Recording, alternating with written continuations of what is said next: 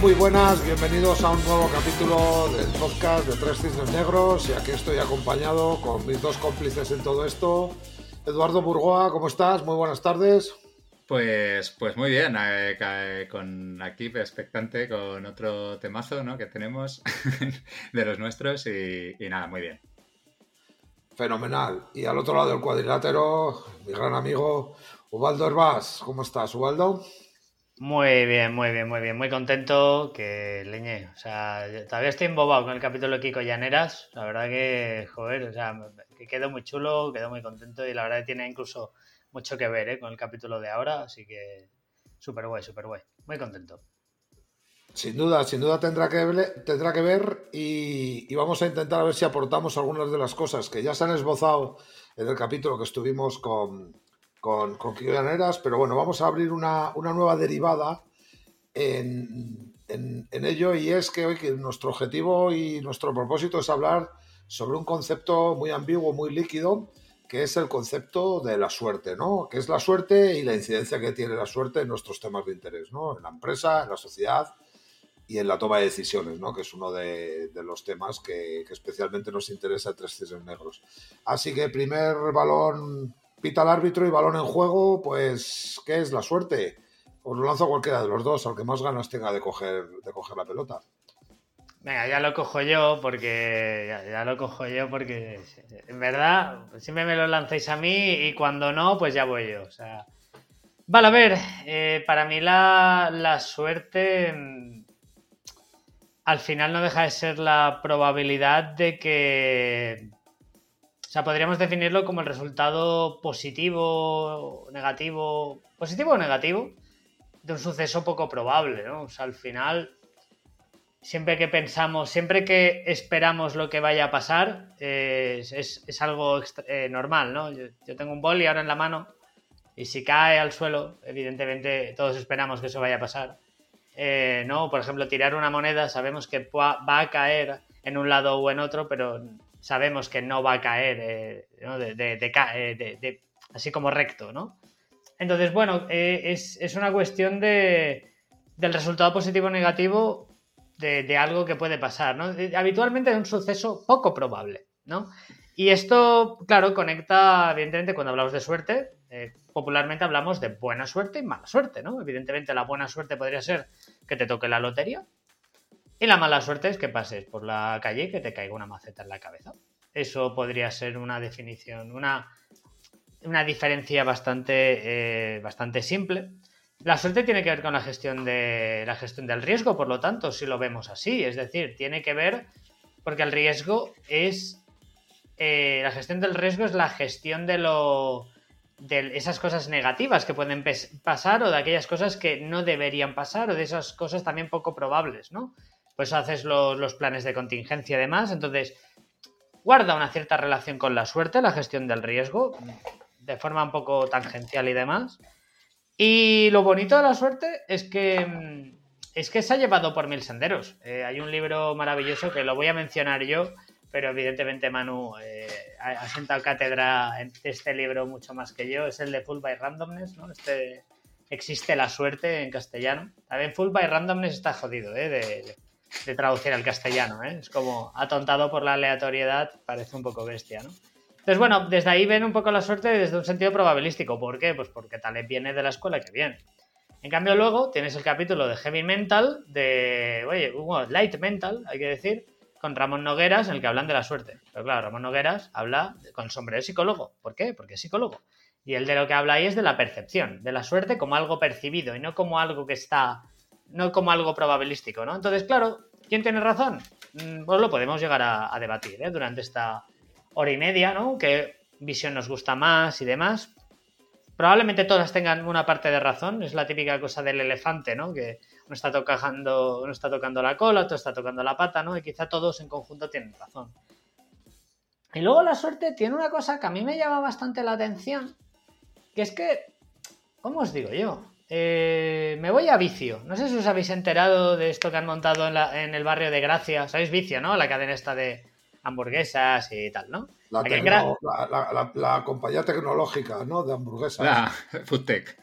La Foodtech, Foodtech, exactamente. Es, que, mira, 42 capítulos ya, porque no hay que olvidarse el piloto, parecéis nuevos, joder. Claro, pues que a todo hay que meterle tech. Si es que esto llevamos diciendo desde el capítulo 1 casi, que parecéis nuevos.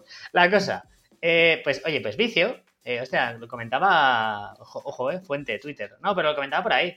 Al final, pues han, bueno, montado unos toboganes ahí en, la, en las oficinas, ¿no? Y, oye, está bien, es, su dinero o el de los inversores, da igual. Entonces, lo curioso es que eh, si les sale mal la jugada, en verdad tú atribuirás que todo esto se debe a, mala suerte, a malas decisiones y demás. Y si le sale bien, se atribuirá el éxito a la cultura. ¿No? Porque claro, es una cultura. No, ¿sabes? Y es un poco así. Y, muchas veces, eh, algunas cosas que nos pasan en la vida, las asociamos también a buena suerte y a mala suerte. Cuando, bueno, quizás la manera de decir alta probabilidad de que pase algo bueno, alta probabilidad de que pase algo malo. Es más largo esto, desde luego. ¿eh? Em, entonces, bueno, al final es, eh, hay un juicio detrás de la suerte, ¿no? Y hay una manera de ver la vida detrás de la suerte. Entonces, pues hasta abrazarlo desde la filosofía. Así que, ojito, ¿eh? Probabilidad, psicología, filosofía. Melón gordo, ¿eh? Melón gordo. Así que bailemos el tango. Edu, adelante. Eh, ha sacado, ha sacado un montón de, temas. Hay que. Eh, a ver, eh, por centrarnos, ¿no? centrarme en la pregunta. ¿Qué es la suerte? Pues a ver, yo la relaciono, eh, o sea, la verdad es que es un concepto con el que, jolín, he estado pensando, ¿no? Con este capítulo y tal, he estado pensando bastante. Y, yo la, suerte siempre la he relacionado, pues así como más con la aleatoriedad, ¿no? O sea, con las cosas que, bueno, pues eso, con tiras un dado, ¿no? Eh, eh, y entonces, pues ocurre un elemento que no sabes decir cuál es, sabes la probabilidad de cada uno de esos elementos en ese caso, pero podría ser otra circunstancia que, no sabes, desconoces la probabilidad. Pero hay una cosa que creo que diferencia, o sea, o, percibo yo, ¿no? Entiendo yo que, cuando, cuando nos, nos referimos a suerte es desde el punto de vista de un individuo. O sea, la aleatoriedad puede ser más genérica, pero es una persona tiene suerte o no tiene suerte. O, bueno, un animal o algo tiene, o sea, un animal puede tener suerte también o no tener suerte, ¿no? Pero y, la aleatoriedad es como algo, ¿no? Eh, inherente en que no sabes, tienes un resultado con distintas probabilidades, pueden ser conocidas o no, ¿no? No sabes eh, determinar exactamente cuál va a ser el resultado, ¿no? Que es un poco lo que decías, de tiras el lápiz, sabes que va a caer, pero si tiras un dado, sabes que va a caer, pero no sabes eh, qué cara va a quedar arriba, ¿no? Entonces, creo que, es, creo que es eso, ¿no? Que que de alguna forma, y está relacionado con lo que decías de la atribución, de alguna forma, ¿no? Cuando nosotros, eh, por ejemplo, tomamos una decisión, ¿no? Y, da un, eh, al final hay un resultado u otro, ¿no? Entonces, el resultado u otro, eh, al final determinamos nosotros como observadores y además como tomadores de esa decisión que, que una parte es por cómo hemos decidido y otra parte es por la suerte. Que nosotros tendemos, ¿no? Tenemos ese sesgo de, atribución, ¿no? Que tendemos a, si nos ha salido mal, eh, predominará más suerte, y si nos sale bien, eh, predominará más el peso de nuestra decisión. Como con las startups, en plan, no, es que he tenido mala suerte, pero si lo petas no atribuyes a buena suerte. Eres, como un soy, eres un, eres un emprendedor eh, number one. Eso, sí, que bueno, que, que ahí, ahí podríamos ver, todo, porque una startup, claro, son muchas decisiones, ¿no? Y entonces no, no es solamente a, un punto, un momento puntual en eso. Entonces, que ahí sí que es donde podemos jugar, ¿no? Con, con, la, cómo jugamos con la suerte, ¿no? Cómo jugamos con la aleatoriedad para intentar tener más suerte en el, al final. Y, creo que eso, creo que para mí es un punto fundamental, es que si hubiese un observador omnisciente que lo supiera todo, para él no existe la suerte, porque se cae la maceta, pero sabe que va a caer la maceta, y entonces dice, mira, está en esta trayectoria, esta persona va a esta velocidad, le va a caer la maceta en la cabeza. Pero para que le cae la cabeza eh, para que le cae la maceta, pues ese ha tenido mala suerte. Es el que no sabe qué va a ocurrir, ¿no? Entonces, creo que el no saber o sea, desde ese punto de vista, eh, la suerte también de alguna forma está relacionada con la incertidumbre, ¿no? O sea, con, o sea, si supiéramos todo, no existiría suerte. Entonces es lo incierto o lo muy complejo que es imposible de calcular, lo relacionamos también de alguna forma con cosas a las que juzgamos de tener suerte o no tener suerte. Algo así, no sé. Eso es un poco... No, vamos, sí, ya Ya os digo yo que por ahí van los tiros. A mí me cuadra perfectamente lo que decís vosotros. Sí que es verdad que eh, hay un uso de alguna manera no adecuado de determinados conceptos, porque los utilizamos indistintamente y es verdad que cada uno debe tener una naturaleza de uso particular, porque así lo tiene, ¿no? La aleatoriedad realmente es, eh, bueno, pues aquel, aquel fenómeno que se produce en los procesos, en, en acciones o en eventos que tienen resultados eh, esencialmente imprevisibles, ¿no? Entonces ese margen de imprevisibilidad en unos es más alto y en otros, eh, y en otros es más pequeño, ¿no? Y eso al final es capaz de, somos capaces de mapearlo a través de la ciencia probabilística, ¿no? Podemos establecer la probabilidad de que al tirar una moneda n veces eh, salga cara, salga cruz, incluso salga el canto que ha dicho Baldo, que en una muestra muy larga va a salir, va a acabar saliendo. Para que a lo mejor necesitamos una muestra de 10.000, mientras que para la cara y cruz probablemente la muestra con cinco tiradas sea más que suficiente, ¿no? Pero al final saldrá, ¿no? Porque es un evento es una posibilidad, es la opcionalidad que dice Taleb, hay esa opción y tardará en salir, pero saldrá, ¿no? Solo, depende a nivel de la repetición, ¿no? Del número de repeticiones que hagamos. Y luego sí que es verdad que el azar y suerte lo solemos utilizar de forma muchas veces eh, a modo de sinónimos y yo también percibo esa, esa cualidad, ¿vale? Que el azar es un elemento que es universal, ¿vale? Y que es lo que provoca el resultado, a lo que llamamos suerte. El azar es un elemento universal y genera un resultado. Y ese resultado es la suerte, que es particular. Y por eso lo podemos atribuir a las personas, a las empresas, a los animales, etcétera, etcétera. Mientras que el azar es un sistema, ¿no? O sea que al final eso más o menos nos mapea lo que es la situación. Y por supuesto, son formas de denominar eh, información incompleta y estados de incertidumbre. Hmm. La información completa y estados de total certidumbre, ¿vale? Pues eh, lo que llamaríamos suerte eh, será un resultado, porque podremos identificar perfectamente la relación causa-efecto. Y también hay un problema que tenemos, especialmente desde mi punto de vista, y que hemos hablado en otros capítulos, en toda esa magia que se centra en torno a, las relaciones causa-efecto. ¿no? Todo lo que tiene que ver con con el simplismo de los modelos, eh, cómo intentamos buscar patrones, una serie de elementos y tal, ¿no? Y, eso es verdad que también la suerte y el azar y la aleatoriedad funcionan mucho como disclaimer, ¿no? Como habéis dicho vosotros, no es el gran pliego de descarga ante la falta de habilidad, ¿no? Y esto también ya enganchamos con el libro que creo que es seminal en todo esto, ¿no? Que es el libro de Mabussin, ¿no? De, la ecuación del éxito, ¿no? El resultado se compone de dos atribuciones como sería la, la, habilidad y el éxito. Dentro de ese continuo, entenderlo como un 0 a 100, pues tendríamos en el 0 eh, habilidad y 100% suerte, tendríamos, por ejemplo, la ruleta, y en el lado contrario tendríamos 100% habilidad y 0 suerte, por ejemplo, el ajedrez.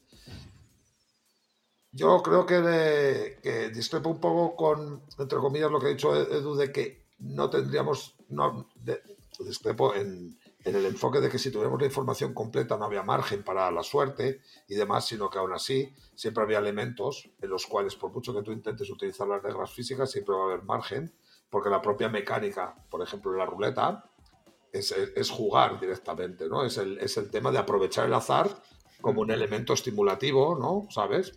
Pero, pero fíjate, yo entiendo el punto de Edu, que si tú tuvieras todas. Claro, claro, todo lo que influye en el resultado, si tuvieras una ecuación de 300 páginas, ¿no? Yo, entiendo su punto, es que es un ingeniero, es que no, yo le entiendo, yo le entiendo. pero, pero, pero, luego con esto hay una serie de paradojas, que luego hablaremos, que detecta Mabusin, que tiene que ver que cuando incrementamos la habilidad y entendemos la habilidad como que cada vez controlamos más las reglas del juego, aunque solo tengas un 0,00001 mm. de disponibilidad al azar, el azar marca la diferencia. Es lo que solemos decir los comentaristas en el deporte, los pequeños detalles de las finales. No, señores, no son detalles, de suerte. Son tan buenos los 22 jugadores que están jugando la final de la Champions League que la final se gana por suerte. Eso sí, eh, el Madrid gana a un equipo de tercera en la Copa del Rey por habilidad probablemente, pero cuando gana el de la tercera división gana por suerte, no gana por habilidad. Gana pues porque en ese momento hemos tirado tantas monedas que ha caído de canto. Y por eso el Real Unión de Irún, pues un día se carga el Atlético Madrid en la Copa del Rey, ¿no? Pues porque, porque hay, esa posibilidad. Pero realmente eso es una de las paradojas de las que marca Mabusir y me parecen más interesantes. Tendemos a pensar que mejorando la habilidad minimizamos el impacto de la suerte y es al contrario, porque nos mejoramos todos. Y cuando nos mejoramos todos y nuestra habilidad es mejor en todos, la incidencia de la suerte es mucho más poderosa. Y él habla de ejemplos en béisbol, en la NBA, etcétera, etcétera. ¿no? Entonces dice que, pone, por ejemplo, un ejemplo y dice que era imposible que en la, en la liga de béisbol se pueda producir alguien que tenga un éxito de golpeo en el bateo de un 0,40 de cada disparo. Casi es darle a la bola una de cada dos veces. Y eso era imposible y se producía en los años 40. Y dice que es imposible que se produzca precisamente porque ahora mismo los récords suelen estar en 0,20 y pico y algo, pero porque han mejorado todos los jugadores. Antes había dos cracks o tres cracks en la liga y había una diferencia entre los top y los estos. Pero al abrirse al mundo, la globalización ha llegado todo el talento venezolano, puertorriqueño, cubano. Entonces, ¿qué pasa? Que la liga es de top, no hay ni uno malo ya. Entonces, el azar o la suerte marca unas diferencias brutales. ¿no? Y es lo que puede pasar, que lo vemos en el fútbol también, ¿no? Ese partido del Madrid con el PSG, que, va ganando el PSG cómodamente y el Don, Donnarumma, el portero, se resbala. ¿Sabes? Es que, ¿qué incidencia tiene? Eso es lo que, eso es lo que habla Taleb, ¿no? En el cuadrante suyo, donde no, no que Donnarumma se cayera sea un cisne negro, ¿no? Pero Taleb ha metido mucha mano con sus cuadrantes intentando diagnosticar, ¿sabes? En, qué cuadrante se, materializa el impacto del azar y, qué resultado puede tener, ¿no? Entonces, bueno, cerrando todo este circunloquio, al fin y al cabo, eh, cierro con con esas confusiones que debemos de evitar, no tanto intentar, siempre andamos con lo de Larry Flint, ¿no? Pero a lo mejor no sabemos lo que es la suerte, pero somos capaces de identificarla cuando la vemos. Bueno, pues Taleb lo que hace es tratar de identificar confusiones que nos llevan a un error en la toma de decisiones, ¿no? Y en Fulled by Randomness, que ya lo, como ha citado Waldo, él habla de que solemos a confundir elementos que son totalmente distintos, como la suerte y la habilidad, ¿no? Que, que lo habéis dicho vosotros con lo de la, por ejemplo, las startups, ¿no? O sea, si tiene éxito es habilidad, si no tiene éxito es mala suerte, ¿no? Entonces, al final solemos confundir el impacto que tienen los dos elementos sobre un mismo evento, ¿no? Al final, yo escribí un artículo en Sintetia que hablo de la suerte y, lo decía, ¿no? Que es como, como en, el, poema este de, de ¿no? Eh, y no tratar esos dos grandes eh, embusteros, ¿sabes? Como que, ¿sabes? La suerte, el éxito y el fracaso como dos grandes embusteros, es verdad, porque al final, sabes, ni cuando has tenido éxito ha sido producto de tu habilidad, ni cuando has tenido un fracaso ha sido solo producto de lo, de, lo que hay fuera de ti, ¿vale? Pero Talef insiste en esto, ¿no?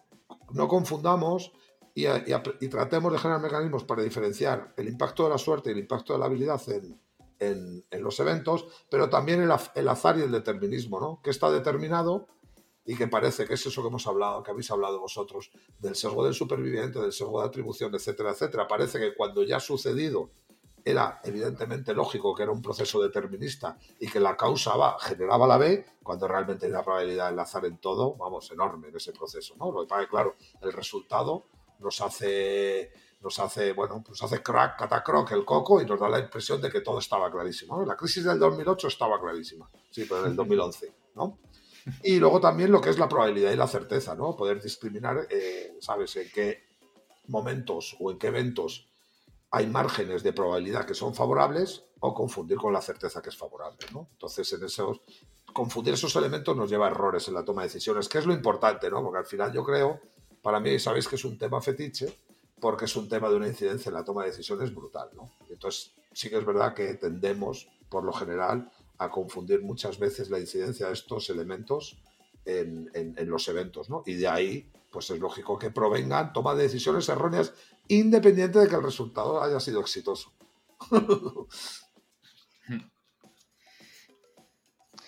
yo, fíjate, ¿eh? o sea, yo un poco yendo a, a, tema, a tema de suerte. Yo, por ejemplo, hay un, profesor del IS que se llama Luis Huete, que, que dice que, los porcentajes, obviamente, cogerlos con pinzas, ¿no? Pero al final de tu carrera profesional, el 25% es genética, el 25% es lo que ves en casa y el 50% es lo que hagas tú. Pero fíjate, de estos porcentajes, el primer 50%, la genética y lo que ves en casa, apenas depende de ti. Eh, entonces, hostia, ahí hay un punto, hay un punto muy interesante ya de, llamémoslo suerte o mala suerte, llamémoslo aleatoriedad y cosas que no dependen de ti. Si te has visto en tu casa, eh, pues bueno, cultura de emprendeduría, eh, cultura del esfuerzo, vamos a decir, pues es probable que tú eso lo adoptes luego en tu trabajo. Si en cambio no has visto estas cosas, puede que sí o puede que no, depende, pero, pero es eso que vas a ver en tu casa y eso que vas a ser tú en un sentido genético, pues eso ya no depende de ti y eso ya forma parte del milagro de, del milagro de la vida, ¿no? Luego, fíjate, eh, por, contar otra, la de Medvedev y Nadal, ¿no? La foto esta del Big Data, ¿no? De, estaba al final, creo que era el segundo set, y ponía, ¿no? El Win Predictor, ¿no? Ponía 98, 98% gana Medvedev y 2% Nadal.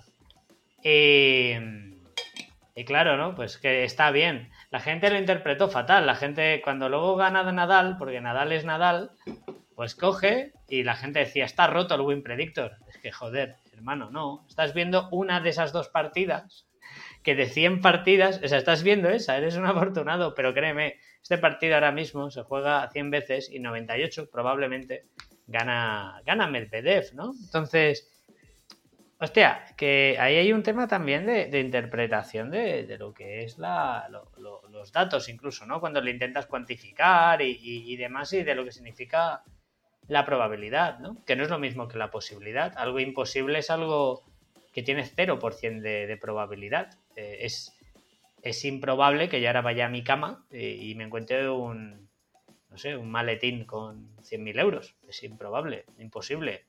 No, imposible o que es imposible, no lo es. Improbable, ya te digo sí, querido oyente, sí, es muy, muy, muy, muy, muy improbable, ¿vale? Pero eh, imposible no lo es, ¿no? Y sobre todo localizar la causa-efecto, ¿no? Ah, no, bueno, bueno, sí, no, sí, sí, no, tengo tan buenos familiares ni nada así, no, no hay, no hay, no hay, no hay cosas así, o tan malos, no sería algo de o muy chungo o muy bueno, no, no. Entonces, bueno, que creo que también es una, es una cuestión también de, la verdad, de de primero entender muy bien los conceptos que habéis estado diciendo, azar, aleatoriedad y, y, demás. Y fíjate, creo que también cuando estamos en entorno laboral la suerte no la vemos bien porque no se puede controlar. Al final, ¿no? Si alguien en la empresa o alguien en un equipo o, el deporte todo el rato está hablando de suerte, es como, vale, tío, ok, te he escuchado un rato. Pero ahora, ¿qué podemos hacer para, entre comillas, ¿no? Oye, pues nuestro 50% hay que ponerlo, el 50% es suerte, ok. Pero el otro 50% podemos mejorarlo un poco. Y yo creo que ahí hay un punto también de, que mucha gente, pues eso, ¿no? El pliego de descarga que tú comentabas antes. Sí, pero bueno, eso al final es un tema que, tiene mucho que ver. Ahora lo dejo a Edu, pero no quería que se me pasara para que veamos la incidencia que tiene muchos detalles que, se pasan de largo y que una vez que tú te pones a hacer eh, de alguna manera cruces eh, random entre, entre eventos, además de, naturaleza random, encuentras elementos que luego se reproducen y, cuando hablaba Ubaldo del tema del profesor Huete que atribuía esos, esos porcentajes que, evidentemente no son relevantes en la dimensión, pero por ejemplo hay un estudio muy interesante que, eh, además se materializó Lisa Kahn, en el cual empezó a rastrear el impacto que tenía la graduación de los estudiantes de las universidades norteamericanas y la relación que tenía con el ciclo económico. Tú te gradúas en expansión, te gradúas en contracción.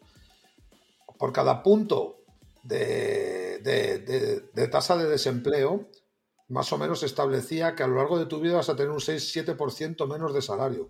Es decir, una cosa que es totalmente random, que es que tú te licencias en el año 98 la situación económica marca tu facilidad de acceso al empleo, pero el salario medio que vas a tener toda tu vida. Porque si estás en, contracción económica, vas a estar contratado por un sueldo a la baja, mientras que si estás en expansión, vas a estar contratado por un sueldo a la alta. Y las garantías laborales o los derechos laborales te garantizan prácticamente tu suelo de, salario. Y eso al final te lleva a que a lo largo de una vida se vaya escalando y hayas cobrado pues, no casi el doble, pero sí un 33% más o, incluso un 40% más que un tipo que es compañero tuyo que se incorporó a la empresa hace cinco años, pero no por antigüedad, sino porque el ciclo económico fue de contracción y entró en unas condiciones que ya arrastras toda la vida. ese es el impacto del azar. Y muchas veces pasa de vista que pensamos que el otro es o que lleva más tiempo o, que X y atribuimos a la habilidad elementos que son puramente del azar. O sea, el año en el que te incorporas la situación está complicada y eso marca tu carrera. Y, tener más y también tenías más posibilidades de progresar porque era más dinámico el momento en el que entras, etcétera, etcétera, ¿no? Y todo sufría un elemento exponencial, ¿no? Que al final muchas veces tenemos problemas para entender la aleatoriedad ¿no? y el impacto que tienen esos determinados eventos. ¿no? Mabusín habla, por ejemplo, del experimento de las bolas de colores. ¿no? Tú tienes una bola azul, dos amarillas, tres rojas y cuatro azules. La probabilidad de sacar una amarilla es mínima. Pero si yo te modifico las reglas, que las modifica el contexto, y yo te digo que cuando saques una amarilla, automáticamente tienes que meter otra amarilla, ya eso ya te condiciona la escala de, probabilidad, porque con una tirada ya has duplicado la probabilidad del amarillo. Pero eso ya, el efecto exponencial es brutal. Al final acabas que de la, arrancó siendo la única bola frente a las otras quedan dos, tres o cuatro, al final del ciclo de las tiradas, de, la repetición, resulta que es la que tiene una probabilidad más alta realmente de ser extraída en 100 repeticiones. Entonces, claro, entendemos muchas veces las cosas como cosas estáticas. La probabilidad de sacar una bola, sí, pero ¿cuáles son las reglas? La probabilidad de acceder a un empleo, sí, pero ¿cuáles son las reglas en ese momento? Y las reglas se modifican, ¿no? Y esas reglas modifican todo lo que atribuimos a la habilidad. La habilidad es la misma, pero tú entras en un ciclo de contracción económica y tu probabilidad de éxito en empleo, en salario y en promoción es menor. Pero ¿qué pasa? Que nuestra lógica es atribuirlo a la habilidad. O a la falta de habilidad, ¿eh? O a la quiebra, falta de habilidad de una empresa, éxito de una empresa, habilidad. No, no, el azar. Intentemos identificar, intentemos mapear el azar. Hubo una frase muy interesante ¿eh? cuando vino a visitarnos Javi, Javi García, que él definía, por ejemplo, el riesgo era la incertidumbre calculada. No es que tengas que acertar, pero sí que es verdad que la incertidumbre, que no sabes cómo meterle mano, cuando eres capaz de generar ciertos escenarios probabilísticos de que las cosas sucedan, se convierte en riesgo. Porque tú puedes estimar que en una operación de tirar una moneda tienes un 50% de riesgo de que salga cruz. Es incierto, pero eres capaz de estimarlo, ¿no? Y esos son elementos. ¿Cuáles son las reglas que condicionan la relación que se produce entre la habilidad y la suerte, ¿no? Que al final es un, o, como decía Taleb también, o entre la determinación y la probabilidad, ¿no? Lo determinista y lo probable, ¿no? Y ese tipo de cosas, ¿no? Y entonces ahí hay que tener en cuenta que hay un montón de, de eventos random, puramente aleatorios, que nos están condicionando en todo momento. Y que realmente en algún momento podemos encontrar la relación que se produce entre ambos, ¿no? Como, les, como sucede casualmente a Lisa Khan, ¿no? o como sucede en otro tipo de, estudios que muchas veces estás buscando otro tipo de elementos y lo que te encuentras son estas relaciones y por fin puedes dar un paso adelante porque puedes ponerle de alguna manera, puedes poner una marca de seguimiento a, la suerte y al azar, ¿no? Que te permite establecer y ponerlo en dimensión de que es un elemento a tener en cuenta. Y en las compañías, pues yo creo que es uno de los elementos que es difícil identificar, pero que más interés y más esfuerzo tenemos que poner por, situarlo, ¿sabes? por situarlo y por estimarlo. No, no, no hay la misma incidencia de lanzar, eh, de lanzar un nuevo producto que lanzar en un producto que ya tienes controlado. ¿Qué pasa? Que eso es el tema de lo que, el tema que es, en el que Ubaldo nos puede dar mucha luz, ¿no? El único medio para controlar y empezar a vislumbrar un poco qué porcentaje de incidencia tiene la, la, suerte frente a los otros elementos agrupados en la habilidad, que es el, el método de los experimentos controlados. Solo hay ese formato para poder intentar gestionar la suerte. De hecho, Lean Startup es un libro que se dedica a que básicamente intentes eh, erradicar. Gestión es, un libro, es un libro de gestión del riesgo. Sí, de intentar minimizar la incidencia de la suerte. O sea, tú lo que intentas es hacer un número de intentos más altos porque la aleatoriedad se pone a tu favor. Tú lo que intentas hacer es un mínimo, eh, un, mínimo eh, generación de desperdicio en los procesos porque estás poniendo de, esa manera la, suerte a tu favor porque eso te permite más intentos, etcétera, etcétera. Pero básicamente, Lean Startup, el libro de Eric Ries, es, es, un compendio de, de intentar poner la suerte a tu favor. El azar a tu favor y la aleatoriedad a tu favor. Edu, perdón, que me he metido a decir una cosa y fíjate. No, bueno, ha salido un montón de temas. O sea, yo un poco por cerrar el, esto que estábamos un poco con, como de forma conceptual, yo creo que todos los ejemplos, o sea, al final, ¿no? Los ejemplos desde el tema este de, cuánto influye o sea, tu genética, ¿no? Pues, de lo que, sí, tu genes y, y, tu, y tu en el entorno en el que te has criado, ¿no? Eh, hay, hay, hay, otros estudios de esos que incluso llegaban a atribuir, ¿no? Eh, había uno de, creo que era un libro de Sonia Ludoviska, que, que era que la felicidad influía al 50% la genética. Incluso hacían experimentos con gemelos separados que, que habían criado en entornos diferentes, ¿no? Y que, y que atribuían eso, incluso el, el 50%. Aunque bueno, es verdad que la felicidad al final es una percepción y puede ser que eso, claro, te influya más, ¿no? Por tu propia biología, ¿no? Pero, pero sí, creo que al final, ¿no? Eh, eh, y cuando hablamos de decisiones, que también ha comentado Manu, ¿no? del, del, tema de, de, claro, que es un elemento que, que, te influye en las decisiones, ¿no? Y que te, o sea, que quiero decir que, que, que, bueno, te influye en el resultado de las decisiones, ¿no? Y que tienes que tener, que tienes que tener en cuenta porque, porque puedes tener decisiones erróneas con resultados positivos. Creo que al final es, resumes, son cosas que desde el propio observador, el que hace esa acción el que está evaluando algo, no controla. O sea, es decir, es lo que no puedes controlar. O sea, porque realmente el que ha acabado eh, pues incorporándose al mercado laboral en el ciclo bajista, ¿no? En un periodo, pues eh, el ciclo bajista no es que sea aleatorio, o pues ha ocurrido por X cosas que, bueno, que sean de una complejidad muy alta, ¿no? De muchas dimensiones, de muchas variables que llegan a ese, a ese punto. O sea, entonces, sabiendo todas esas variables, podría llegar a ser determinista, ¿no? Que ocurriese. Pero, pero lo que pasa es que él no lo controla, entonces él aterriza ahí y no tiene eh, ningún poder de control sobre eso. Entonces, para él eh, es mala suerte. O sea, para él es mala suerte comparándose con alguien, eh, con alguien que ha tenido una condición más favorable. Es buena suerte comparado con, con alguien que lo ha tenido más jodido en, en otra parte del mundo o en lo que sea, ¿no?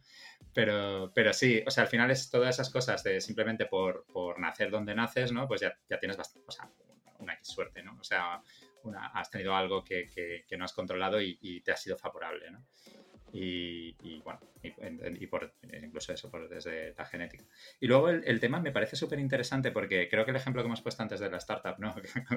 que creo que, que, a lo mejor no es, el, no es el mejor ejemplo por lo que decía, que no es lo mismo una decisión puntual que un cúmulo de decisiones. O sea, quiero decir, realmente, y aquí estamos viendo, ¿no? Con el tema este de, pues usas un método para exponerte a la aleatoriedad mejor, ¿no? O sea, exponerte a lo desconocido, ¿no? A, esa incertidumbre eh, de forma que maximices tus posibilidades de tener éxito, ¿no? O sea, de, dentro, de, dentro de, que, de que es incierto, ¿no? Y que te, y, bueno, y, y es, pero si tú tienes más intentos, sobrevives a... Eh, o sea, tú, sigues sobreviviendo, ¿no? Durante, con el tiempo,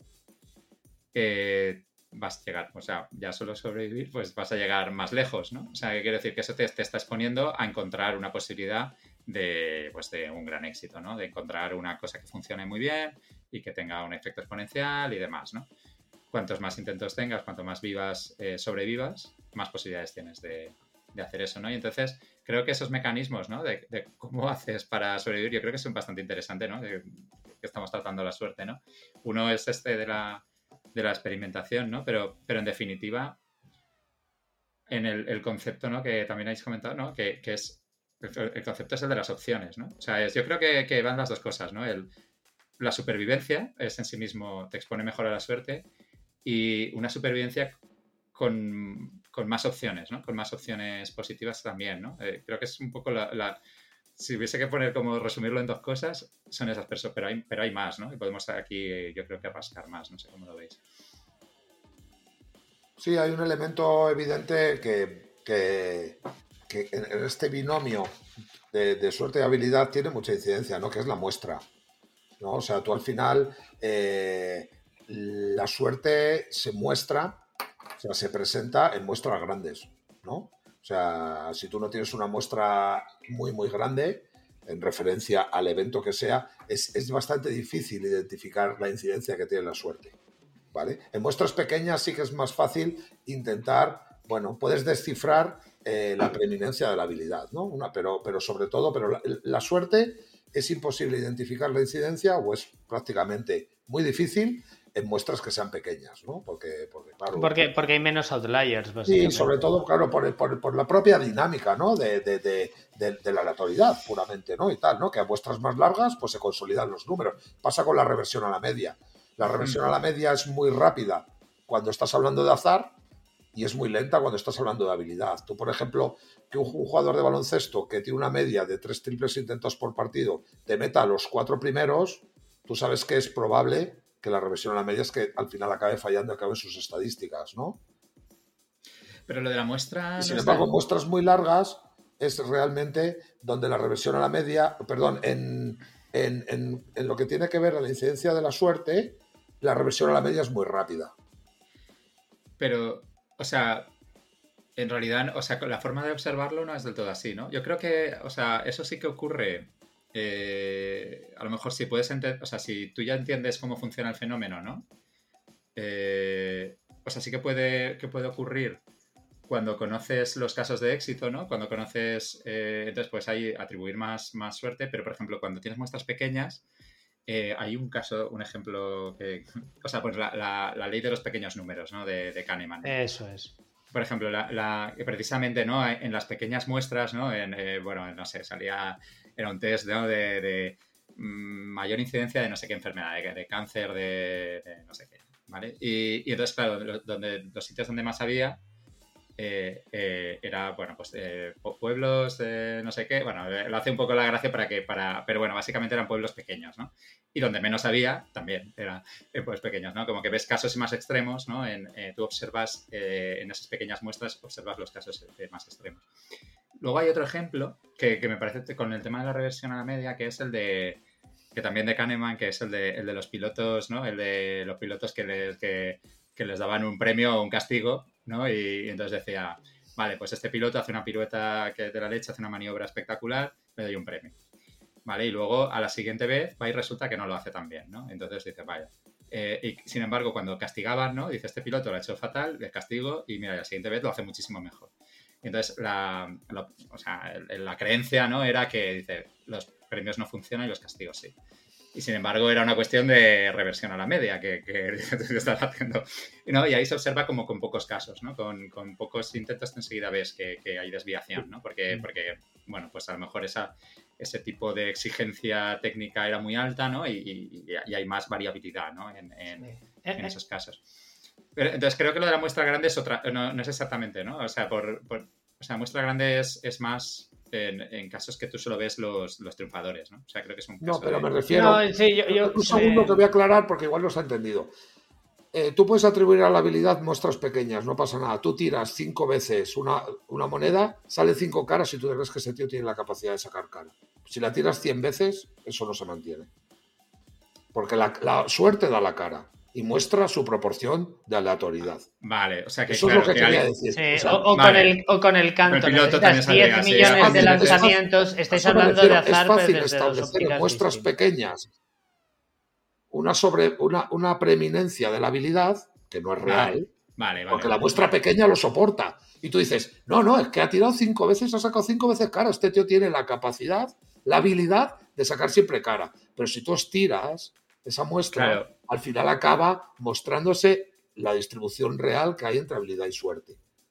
Hmm. Eso es lo que quería decir, que igual lo expresó mal. Pero y cuando hablaba de la reversión a la media, hablaba de velocidad hablaba de velocidad, que es eso, que esto, oye, que yo no soy matemático ni tengo ni, que, es una, son elementos, esto por ejemplo está en el libro de Mabussin, ¿no? Cuando habla de la reversión a la media, que es un elemento muy importante para descifrar situaciones de preeminencia de la suerte de la habilidad, y él habla que si una, una, una reversión a la media muy rápida, te pongas en guardia porque lo que está mandando en el continuo habilidad-suerte ahí es la suerte.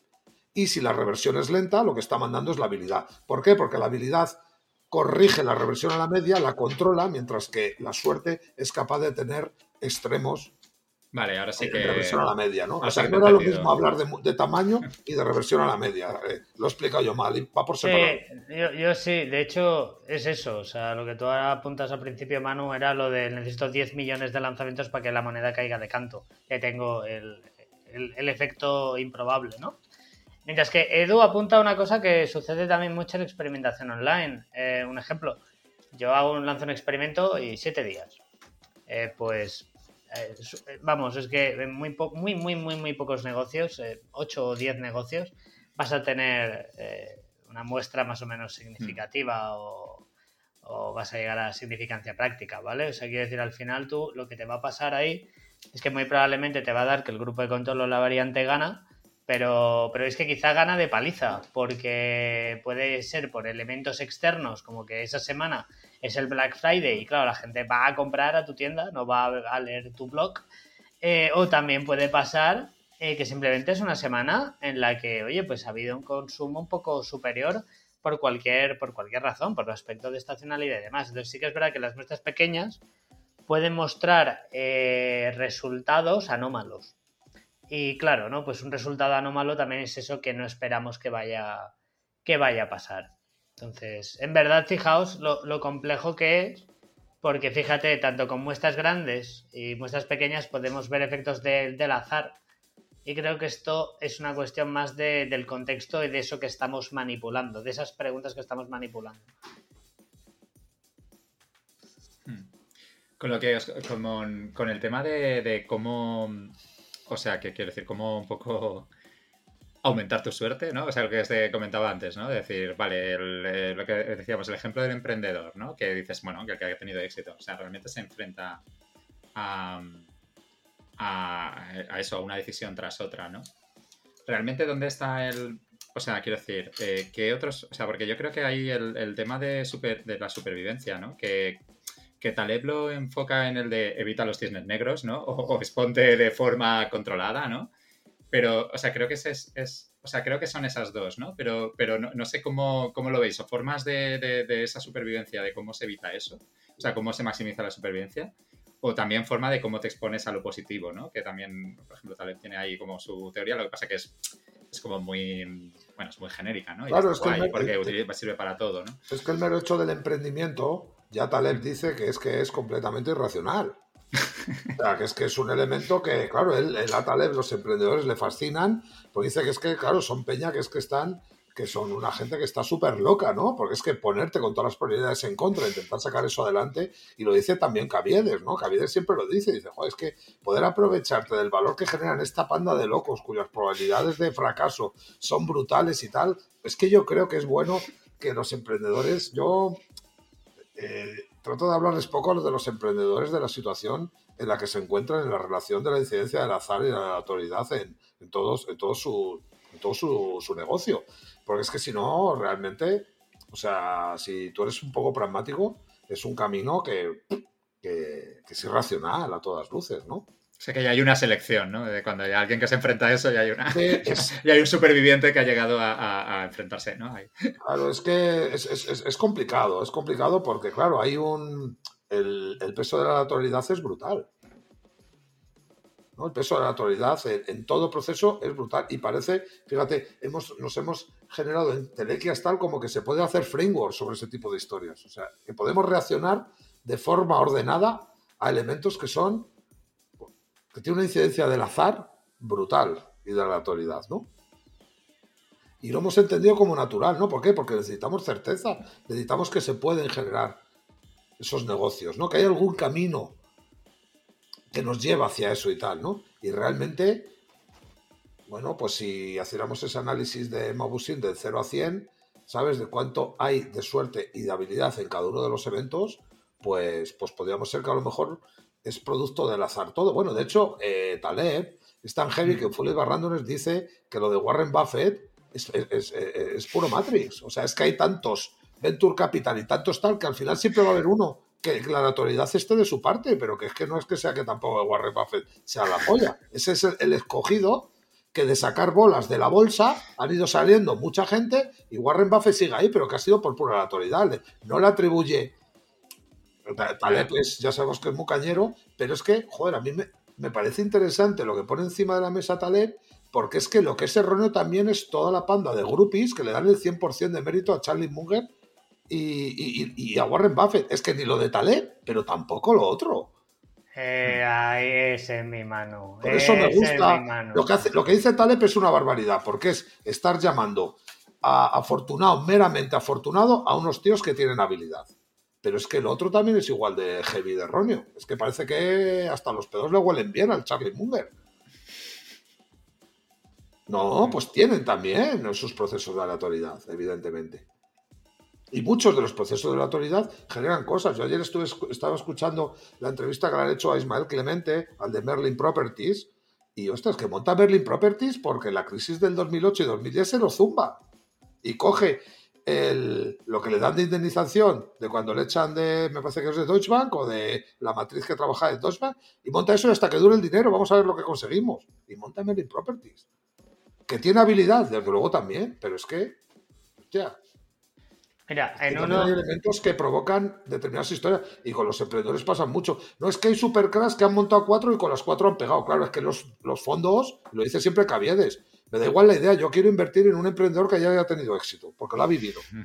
Entonces, claro, es fácil que tengas éxito con cuatro, porque es que es fácil, perdonar, eh, con humildad, me refiero. Hay elementos de aleatoriedad que se ponen a tu favor. Porque es la profecía autocumplida. Tú has tenido éxito, y tienes más probabilidades de tener éxito. Y, que a ver, y que tienes venta a favor. Hmm. Eso también, ¿eh? También, mira, eso, esto lo decía Marco, Marcos de, autocumplida, ¿no? Cuando Marcos de Ginto dejó de ser VP de publicidad en, Coca-Cola y tal, se puso, estuvo un tiempo dando charlas, pues volvió a España y tal, ¿no? Antes, antes de meterse en Ciudadanos y tal rollo. Pues, eh, pues Marcos de Quinto, fíjate, ¿eh? está en el IE y coge y dice, mira, el secreto del éxito es el éxito. Y a tomar por culo. O sea, en verdad, fíjate, el secreto del éxito es hacer cosas que generen éxito. Porque es un poco lo que él dice con esto. Es que ganas, eh, no voy a decir confianza, pero sí viento a favor con los pequeños microéxitos que vas consiguiendo hasta a partir de ahí ya crear ese gran éxito que es el que la gente ve. obviamente aquí hay un efecto de iceberg. La gente ve la, gran historia, no ve eh, tus pequeñas microdecisiones del día a día que antes apuntaba Edu, ¿no? De hecho, el caso más bestia de suerte, y ¿no? hemos hablado de, Charlie Munger, es que lo de Steve Jobs, que lo mencionamos en el capítulo Teatro de Innovación, también es otro caso. Que es que está en el libro de, de Rumel, que hace tiempo no lo mencionábamos, por cierto. Que dice, pero que tiene seis meses de caja, ¿qué es lo que vas a hacer? Y esperar the next big thing. Sí, pero fíjate. Eh, ahí, o sea, hubo buenas decisiones de quitarse producto, ganar oxígeno. Hubo, o sea, aquí lo que quiero también apoyar es lo que decía Mano. No, no, espera, espera, espera, espera. Ya lleváis mucho rato hablando, ¿vale? O sea, lo que quiero decir es que, al igual que Mano apuntaba que obviamente no hay que ser tan nazi como Taleb, eh, de decir, no, todo es suerte. No, a ver, Charlie Munger algo hará bien. Algo hará bien. Y es bueno aprender sobre ese 50% de cosas que hace bien. Eh, está guay, está guay. Y escuchar y a partir de ahí lo haces tuyo. Pero no, podemos tampoco apartar toda esa parte de aleatoriedad y, demás. Di, Sí, pero que, por ejemplo, un detallito de, la, pues sobre el tema de la exposición a la suerte, ¿no? En, esa, en ese esperar al The Next Big Thing, ¿no? Eh, lo que decías, ¿no? Eh, pues se cargó, o sea, vamos, hizo recortes eh, drásticos, ¿no? para extender la caja, ¿no? Eh, para extender al el máximo posible la caja, para aumentar el tiempo de, que, en el que pueda ocurrir Para que la moneda caiga de canto. Exacto, exacto. ¿no? Y entonces creo que eso es algo en lo que de alguna forma aumentas tu exposición a la suerte positiva. Vale, pero, pero, pero sí. Pero, suerte, sigue siendo suerte. no, no, no, no, no. Y suerte siempre está. Pero fíjate que eso en el libro, en, la, en los libros de management y el caso Apple, eso no lo explican. Te explican ahí. Yo, yo me hago, yo, joder. Cuando dicen el, LMBA, eh, me explicaron el caso Apple. Y hostia, y el profesor te explicaba todo como súper estudiado. Y la historia un poco de Apple, ¿no? La caída esa cuando llegó el de PepsiCo tal, y luego él como heroicamente levantó la empresa eh, ordenando y siendo fiel a una visión, a una misión y a unos valores, ¿no? Y a una cultura. Luego te das cuenta de que luego maduras, luego creces profesionalmente y como persona y dices, a ver, eso algo hay, why not? Pero esa no es la película. Y esa, la parte está de decir, a ver, no llega a aparecer los productos que llegan a aparecer, o simplemente el mercado no los adopta porque no le da la gana, por mejor presentación que tú hagas, no lo adopta. Y ya está, y, ya está. Y hubiera sido una caída romántica de una bonita empresa. Hubiera sido un Nokia. Y es alucinante lo que estoy diciendo. Sí, sí, de hecho, de hecho fue que, ¿no? no me acuerdo dónde lo contaban, eh, pero el, le, un poco fueron eh, empleados que le, sugirieron el tema y él, no quería el tema del iPhone porque se tenía Por las telecos, ¿no? por las telecos y tal, y dice, no, no, no, que esos lo quieren ahí y tal, y Apple es libre y nosotros marcamos las reglas y no queremos someternos a las reglas de, eso hasta que vio el camino para, para eh, bueno, marcar, marcar Apple las reglas y que hoy en día, de hecho, eh, bueno, marca bastante las reglas, ¿no? En el, en el, en el mercado, de, de los móviles y condiciona de, hecho a, las telcos. O sea, no es que mande completamente, pero bueno, que influye, ¿no? Influye mucho. Y, eso, o sea, que quiero decir que de alguna forma si no hubiese contratado a esos tal o esos de ellos no hubiesen caído tal porque no hubiesen hecho el proyecto no sé qué y no hubiesen tal. o sea, hay un montón de circunstancias súper, pues eso, de múltiples dimensiones que confluyen en un momento y, la idea genial, eh, bueno, pues hace que al final ocurra y tenga éxito, ¿no?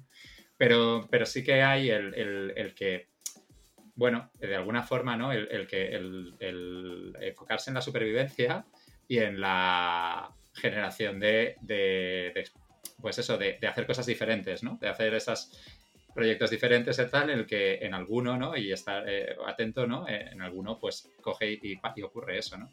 Creo que, creo que en, el, en el mundo de las startups o sea, sí que hay, sí que hay, o sea, no hay el framework mágico y no hay el tal, pero pero cosas básicas como, como eh, estira la caja todo lo que puedas y exponte al mercado todo, lo máximo que puedas, haz todas las, eh, o sea, haz pruebas con el mercado real a las máximas que puedas, creo que son cosas que no es un, o sea, pero, pero no es un framework, pero, pero desde luego parece que aumenta tus opciones eh, por, por, un lado por, la, por el tiempo en el que estás vivo haciéndolas y por, por esa cantidad, cuanto más proceso, más velocidad de iteración, eh, eh, o sea, siempre contestando con el mercado, pues, pues también te, expones más, ¿no? Y tienes más posibilidades de éxito. Mira, fíjate, voy a... más a la suerte, al menos. Sí, sí. Me voy a entrar con otra. Tú, por ejemplo, experimentación online, hay una cosa muy, muy curiosa, ¿no? Tú al final, cuando estás trabajando con equipo que nunca ha hecho experimentación online, al principio se hacen pocos experimentos al mes, o al mes, o al trimestre, voy a decir. Es normal, es normal porque tal. Entonces, al principio es necesario algo de paciencia, hasta que la gente ya coja el ritmo y ta, ta, ta, ta, ta, y la curva suele ser al final pues casi como, como un joystick, al final, ¿no? Siempre digo joystick, ¿no? Como un stick, ¿de acuerdo? O sea, quiere decir que al final acaba, acaba creciendo, ¿no? Hay una forma, hay una famosa curva de, de Bing del número de experimentos que hacían ya por 2015, que hacían más de más de mil a la semana, ¿no? Y pero, pero al principio hacían apenas 30, ¿sabes? En Bing, ¿no? Entonces, esa exposición al número de casos y al número de pruebas es lo que a ti te permite en parte exponerte más, no solamente al mercado, sino a la opcionalidad, a todos esos eventos eh, que pueden suceder para, en este caso, aprender un poquito más de, lo que sucede en el mercado, en este caso concreto, y encontrar esas grandes oportunidades. Por eso también el número de experimentos o el número de el tiempo importa, importa un montón. De hecho, no puede haber experimentos, proyectos de experimentación online de tres meses. Eso, eso no, tiene ningún sentido. Bueno, aquí al final lo que estabais hablando de, y perdón Osvaldo que me metí antes, pero es que me llegas con mucho delay y parece que os quedéis callados y yo entro porque noto silencio, ¿sabes? Ah, perdón, perdón, perdón. Pero vamos, que con lo que tenéis con lo, lo que estabais hablando de lo de, de lo del caso de Steve del puto Steve que no hacemos más que estar todavía hablando del Steve pero por cerrar el este, es que no podemos perder de vista que los grandes éxitos, y esto aplica a las startups, tienen que estar prácticamente de alguna manera sometidos a una gran dosis de azar y una gran dosis de habilidad. En ambos casos parece que es una paradoja de una, lógica de suma cero, de que si hay suerte no hay habilidad y viceversa, no. La, la probabilidad de éxito de las startups es tan pequeña que las que tiran para adelante es porque han tenido la suerte de que se les ha alineado, valga la redundancia, una gran dosis de azar favorable y encima han sido capaces de tener las habilidades necesarias para poder estar en el momento tomando las decisiones correctas, haciendo las decisiones correctas, etcétera, etcétera. Y eso era un elemento que quería indicar porque estábamos entrando como en una lógica de solo suerte o solo habilidad, ¿no? Y es que es verdad, ¿no? Lo que hay que ver son esos escenarios en donde, se producen eso. ¿Qué pasa? Que Steve Jobs tiene habilidad, corta costes, se centra en lo que tiene margen, pero tiene un, un, momento de genialidad, que es suerte, que es que hace un all al, al, iPad, al iPod con todo el presupuesto de marketing. ¿Por qué? ¿Pero por qué? porque sí que es verdad que él en algún momento, y esto es, esto es un sesgo del superviviente, pero hay un elemento que Steve Jobs siempre, por lo menos por lo que se ve en la biografía de Ajaxon y otras biografías, él siempre entendió muy bien el tema de lo que decía Billy Bean, de que si jugamos como los Yankees en el campo de los Yankees, perderemos contra los Yankees. ¿No? O sea, jugar determinadas batallas con IBM, como por ejemplo Microsoft tuvo un golpe de azar y de habilidad cuando en la negociación con IBM, que le vendió el sistema operativo, pero se quedó la libertad de venderlo a terceros. Son golpes de habilidad, pero también de suerte, porque, porque es que son unos pringados que no saben lo que estaban negociando, de alguna manera. Y el mero hecho de dejar fuera la licencia para poder vender a terceros fue lo que hizo que luego Windows se pudiera colocar en, millones y millones de ordenadores. Pero volviendo a lo de, a lo de este tipo de, de Steve Jobs, hay un, un libro fantástico, no sé si lo conocéis, este es muy raro, son de los friquismos que mola mucho, de Ivana Regintov, que se llama, no está traducido, pero la traducción es más o menos algo así, cómo la debilidad gana guerras. Él habla, hace un análisis histórico de las guerras y él ha hecho todos los, análisis de todas, entre otras cosas, de las guerras entre países que eran diez veces más fuertes en recursos económicos, humanos y todo a otros países. Y cómo en el casi 30% de los casos el país débil conseguía ganar la guerra. Y eso se producía cuando jugaban a las normas distintas que no era enfrentarse en los mismos términos. Soy débil, voy a dejar que entre el azar. ¿Por qué? Porque a nivel de, habilidad me, meas. Pues entonces, ¿qué es lo que tengo que hacer? Pues generar mecanismos de lucha que lo que permitan es que el porcentaje de incidencia del azar, de la suerte, de la autoridad, se incremente. ¿no? Y eso al final lo que te hace en el mundo de los negocios es también muchas veces, que esto conecta mucho con el dilema de los innovadores, de Clayton Christensen. Al final, prácticamente si les cuenta lo mismo. Si tú compites con los grandes players del mercado en sus mismos términos, pues automáticamente sería difícil que tuvieras margen. ¿Qué haces? Pues te vas a atacar a esos mercados, a esos clientes que no son rentables, porque para por los costes, etcétera, etcétera. Los otros, si encuentras, pues son, mecánicas de, de intentar aprovechar la simetría y evidentemente salirte de la norma imperante de la habilidad e intentar, pues sobre todo, que, que, la, que, el azar o la autoridad tenga más peso, porque será la única manera que tengas tú de intentar conseguir. Y esto, por ejemplo, conecta con el caso contrario con la paradoja de la estrategia. No sé si mm. conocéis el tema de, de Michael Raynor, ¿no? cuando hace el análisis de cómo fue posible el milagro el milagro de que Sony no triunfara con Betamax y con Minidisc, porque estaba todo preparado para que triunfara estrepitosamente. Y el milagro no fue que Sony fracasara, o sea, el milagro fue que fracasaran porque era imposible en una decisión estratégica tan atinada que algo saliera mal. ¿Qué pasa? Que el poco margen que había para el azar lo destrozó, ¿vale? ¿Por qué? Porque eran capaces de generar un producto que además de tener alta fidelidad podía ser grabable tenían los derechos de CBS para directamente lanzar el catálogo con unos artistas de la hostia de primera fila para empezar a vender minidisc. Podían reducir el tamaño para que volviera a ser un, el, concepto de la cita del Wallman. Lo tenían todo, pero ¿qué pasa? Pues que llegó pues eso, una especie de cisne negro que fue pues, mm. pues la música digital, pero no, los mecanismos que permitían transmitir las memorias, poder mandar canciones por correo electrónico, poder descargarte canciones sueltas y lo pulverizó. Esa es la paradoja de la estrategia. Estrategias perfectas, perfectas, pero que, ¿sabes? O sea, no es porque fuera mala, es que era demasiado buena. ¿Sabes? ¿Qué es lo que dice él? Eh? Textualmente, lo que dice Reynor es eso. O sea, la estrategia no es que fracasó porque fuera blanda, es que era tan perfecta que muchas veces cuando se producen esas situaciones fracasas. Es, es, bueno, ese es muy buen. Eh, a mí también se me impactó mucho, de, hecho, sobre todo el caso del Betamax y del VHS, ¿no? Que, que, lo que lo que tenía esa estrategia es que era hipercoherente. O sea, tenía, estaba muy bien diseñada, ¿no? Pero realmente, ¿no? Eh, hay un, un insight, ¿no? Que, que el mercado decía, ¿no? Que la calidad era importante, ¿no? Y, la cagan por eso.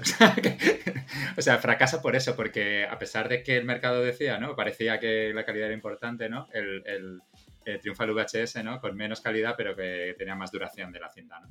Y entonces eh, consiguen calar mejor en los estudios de, de las películas, ¿no? De, también se bloquean con, con eso, les, les, coge el, Betamax y, y gana. ¿no? Y es súper curioso ese caso ¿no? de, de, ganar el mercado. Al final hay como cosas ¿no? que, que a pesar de que si hubiesen sido esas suposiciones ciertas, ¿no? hubiese arrasado ¿no? El, eso, pero había alguna suposición que, que eh, no podían saber del todo, ¿no? a pesar de, de lo que habían estudiado, porque justo eso lo habían investigado, pero su investigación decía una cosa y luego la, la realidad era otra. Es, es, muy curioso, sí, hasta en decisiones súper bien estudiadas, ¿no? Eh, pues hay cosas que te salen por otro lado, ¿no? Eh, por, muy, muy bien diseñado que esté eso, ¿no? Es, buen, buen, buen, caso, sí. Y luego, una cosa clave que has dicho, creo, es la exposición a la simetría. O sea, el, el, tema de decir, claro, tú tienes, si tú realmente en esas hemos dicho, ¿no? De exposición al mercado con esas pruebas y tal. Claro, el tema es que esas pruebas, si sale una de ellas, a lo mejor te sale una de cada, o te salen cinco de, no, no, sé, ¿sabes? Te pueden salir un 10% de experimentos positivos. El tema es cuánto ganas cuando ganas. ¿vale? O sea, pues te puede salir un 10, un 15, un 5, te puede salir una cosa así, ¿no? no o sea, eh, bueno, aquí igual no nos puede decir, pero vamos, eh, o sea, quiero decir, si, si te salen, o sea, eh, al final lo normal, ¿no? Es que te salgan pocos experimentos positivos, porque si no, no sé qué estás probando. realmente, ¿no? O sea, lo, lo, habitual es eso, ¿no? Que estés probando eh, cosas que no sabes, ¿no? Y que realmente bueno, la sorpresa sea cuando os, te salgan los experimentos. Os digo, os digo, porcentaje, claro. os digo porcentajes. Mm. Eh, esto lo, lo, decía Ronnie Kojavi, que era el exdirector de experimentación de, mm. y me pongo en pie, de Bing, Amazon y Airbnb, ¿sabes? A nivel, mm. a nivel mundial.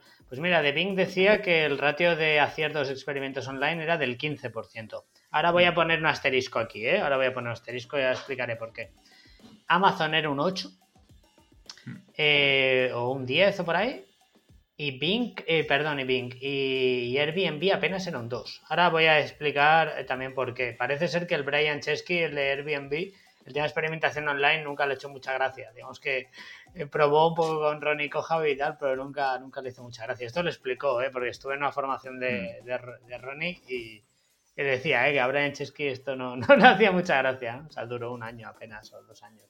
Entonces, bueno, también asterisco es que también hay este porcentaje de 15% u 8%, también porque el equipo de ciencia de datos de estas organizaciones, vamos, machacan el experimento a tope y ponen unas reglas muy estrictas para considerar si es ok o no. Es decir, tú al final eres Google y tú lanzar algo a producción no puede ser, o sea, te tienes, tienes que superar el falso positivo o el falso negativo, ¿sabes? De alguna manera, aunque no puedes, ¿no? Pero tienes que poner a prueba mucho el resultado de ese experimento. Entonces, bueno, aquí ya entran matemáticos, ¿eh? puros y duros, eh, a, a, machacar esos resultados.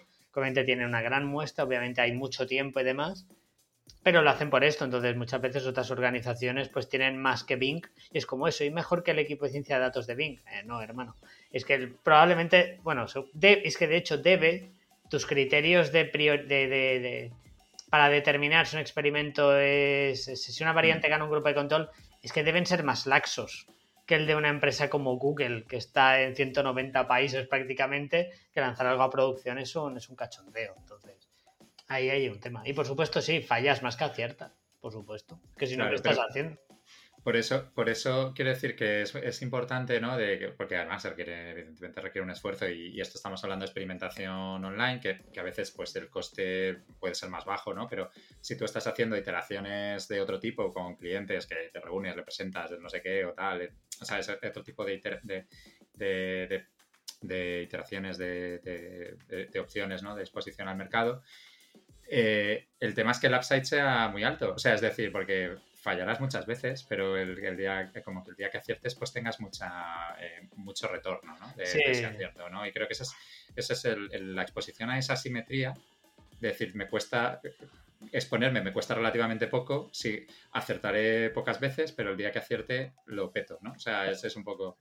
también fíjate, y lo llevo a mi terreno, eh, también creo que tú como profesional debes ser capaz de aprender algo también cuando la variante o, y el grupo de control son iguales, incluso cuando la variante pierde contra el grupo de control. También hay que... Que, sí, eh, que aquí esto va a ganar pasta, no va de, de, aprender y que guay todo. Pues sí que es verdad que, por ejemplo, me pasó un experimento hace apenas unas semanas que hostia, lo explico si tampoco era muy sencillo. Era básicamente grupo de control una web normal, especialmente técnica, y la variante era simplemente una web, digamos, un poco más humanista, ¿no? Un poco que ponía un poco el foco en las personas, la parte más humana. ¿Vale? Tampoco voy a entrar sin entrar tampoco en detalles porque da igual, pero son dos enfoques muy diferentes, ¿no? Pues daba igual. De hecho, eh, da igual. La gente que entraba a esa web quería el tecniqueo, quería las tuercas, ¿no? Quería el cacharreo, eso de que salieran personas y tal, entre comillas, ¿no? les daba un poco igual. No era así experimento, ¿eh? pero estoy contando así rápido. Entonces, bueno, entonces ahí cuál es el punto de, hostia, pues está guay que sepas esto primero, el aprendizaje, pero segundo esto también se debe traducir en una serie de decisiones que debes tener en cuenta a nivel de contenido del sitio web. Eh, probablemente al usuario que tú ahora cojas e inviertas en actores para que un día una sesión de fotos de estos temas que te tienes que olvidar, porque a los usuarios podemos inferir que les da igual todo esto, que no buscan esto en tu web, buscan otras cosas, pero no esto.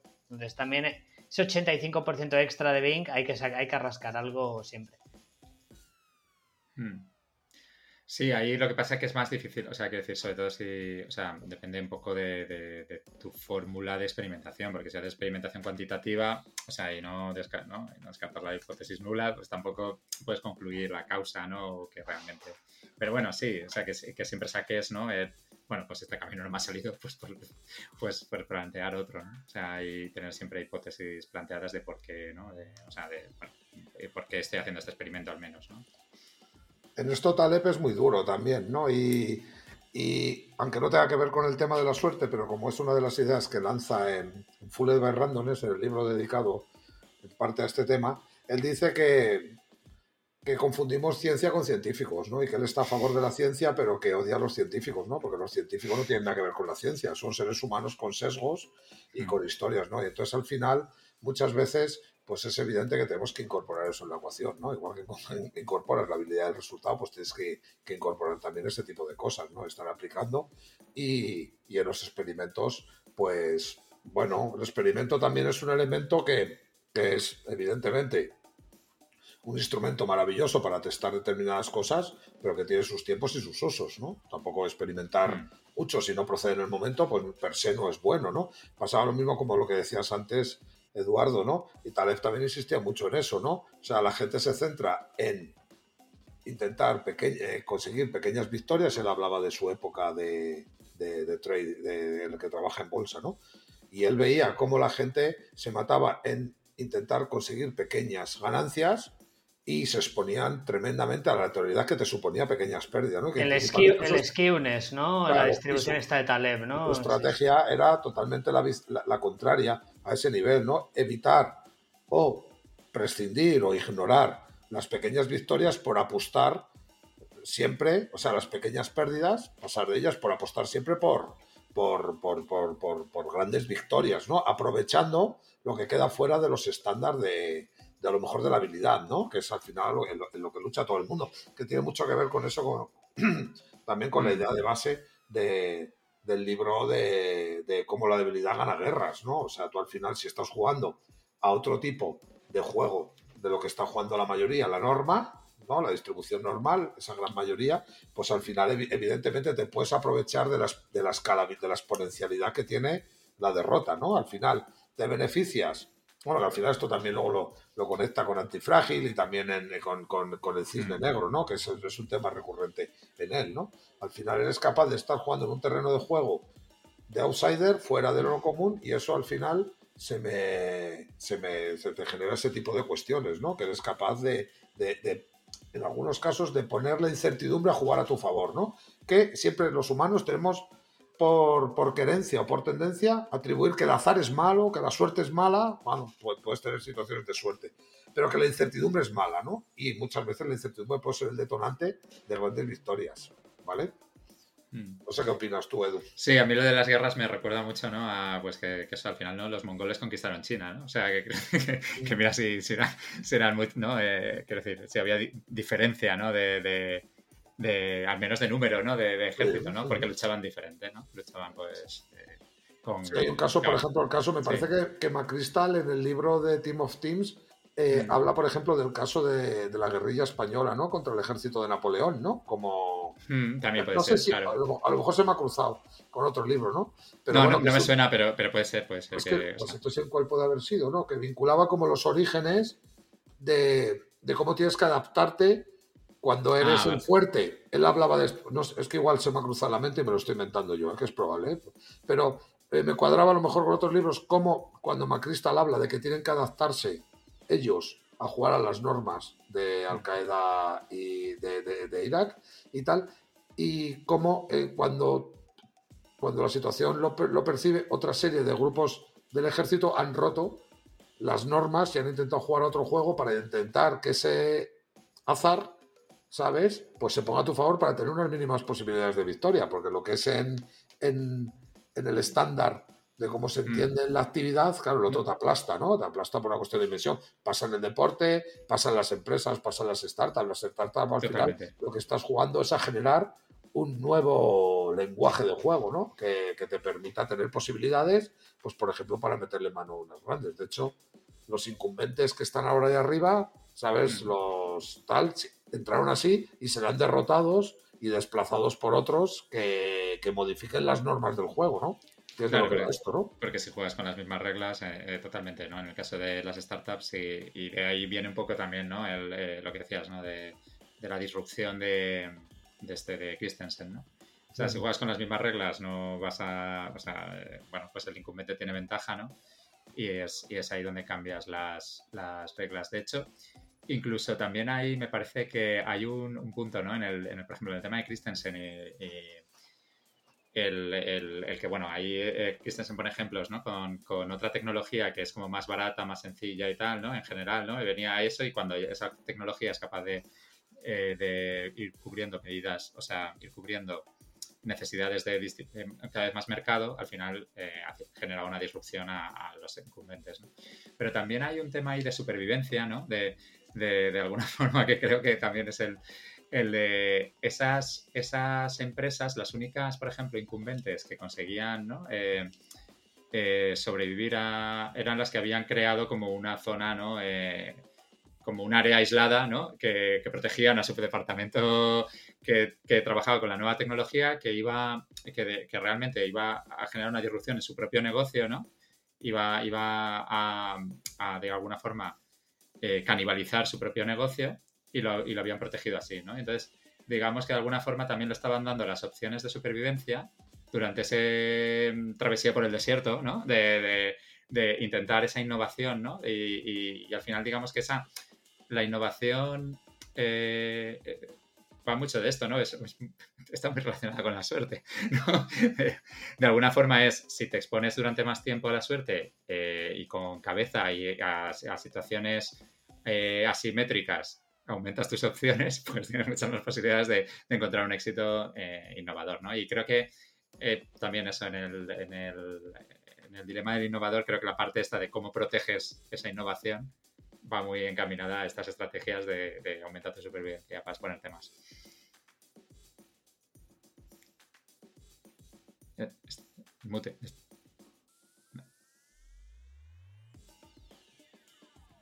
Espera, perdón, que se me había quedado muteado, ¿sabes? Perdonad.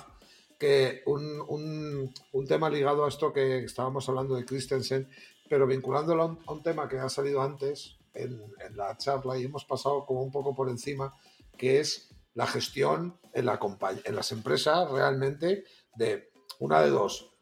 ¿Cómo se afronta la asistencia de la suerte en, en mm. tu actividad cotidiana?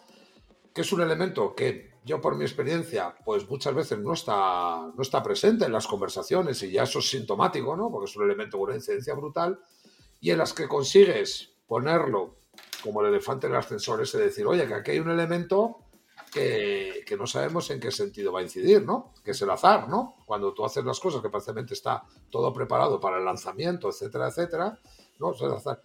Una vez que consigues que haya cierta conciencia de que el azar sea un elemento que se introduzca prácticamente en, las ecuaciones de cálculo, por llamarlo de alguna manera, cómo se pueden utilizar los escenarios para hacer análisis, pues lo que sería eh, escenarios donde la incidencia del azar, aunque no conozcamos cuál va a ser y cuál va a ser, su impacto, si juega o no. Es decir, el caso nulo, ¿no? Lo que se llama el caso nulo, que yo lo he practicado muchas veces, que es intentar cómo va a sucederse las cosas, cómo va a producirse las cosas de la manera más sencilla posible, y eso le da mucha información de si en la toma de decisiones particular que estás realizando en cada momento, quien manda es tu capacidad de habilidad o lo que manda es la capacidad del azar. Y por lo menos te permite, de alguna manera, identificar esas situaciones, por decirlo de alguna manera, hiper riesgosas, hmm. donde el azar supera con diferencia eh, la incidencia que pudiera tener tu habilidad, siempre y cuando que el 100% de ejecución de tu habilidad sea máxima. Porque tú puedes tener habilidad, pero encima no puede ser una, una habilidad óptima, ¿no?